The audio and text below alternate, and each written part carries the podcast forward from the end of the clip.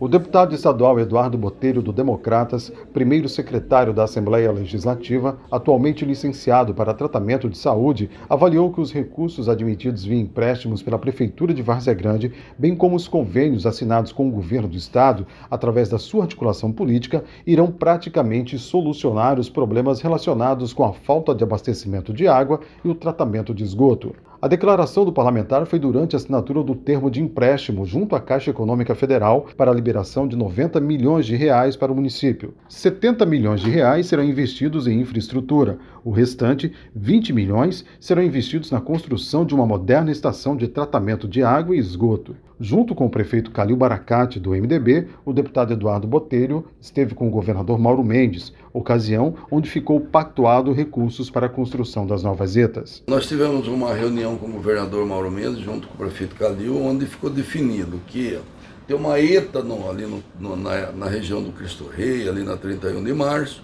que vai entrar em operação agora nos próximos dias. Aquilo vai atender toda aquela região do Cristo Rei, Parque do Lago, Carrapicho, Engordador, toda aquela região ali vai ser atendida por essa ETA.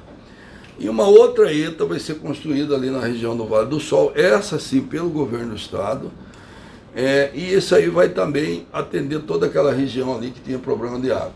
E uma outra ETA já vai ser lançada por um financiamento que o prefeito conseguiu, financiamento de 90 milhões, onde 70 milhões vai para o asfalto e 20 milhões vai para resolver esse problema de água e vai ser construída ali na região de Bom Sucesso e aí vai atender toda aquela região de Bom Sucesso, Paia Grande, Pai André, Capela do Pissarrão, é, toda aquela região ali vai ser atendida por essa ETA. Então, com isso daí, no planejamento da prefeitura, estaria resolvido a questão da, da água em Várzea Grande. Segundo o prefeito Calil Baracate, o tratamento de esgoto e aumento da capacidade de fornecimento de água é um dos assuntos mais debatidos na sua equipe de gestão e planejamento. O assunto também foi prioridade durante a elaboração do plano de governo e começa a ser efetivado agora, à medida que os recursos são disponibilizados para execução das obras.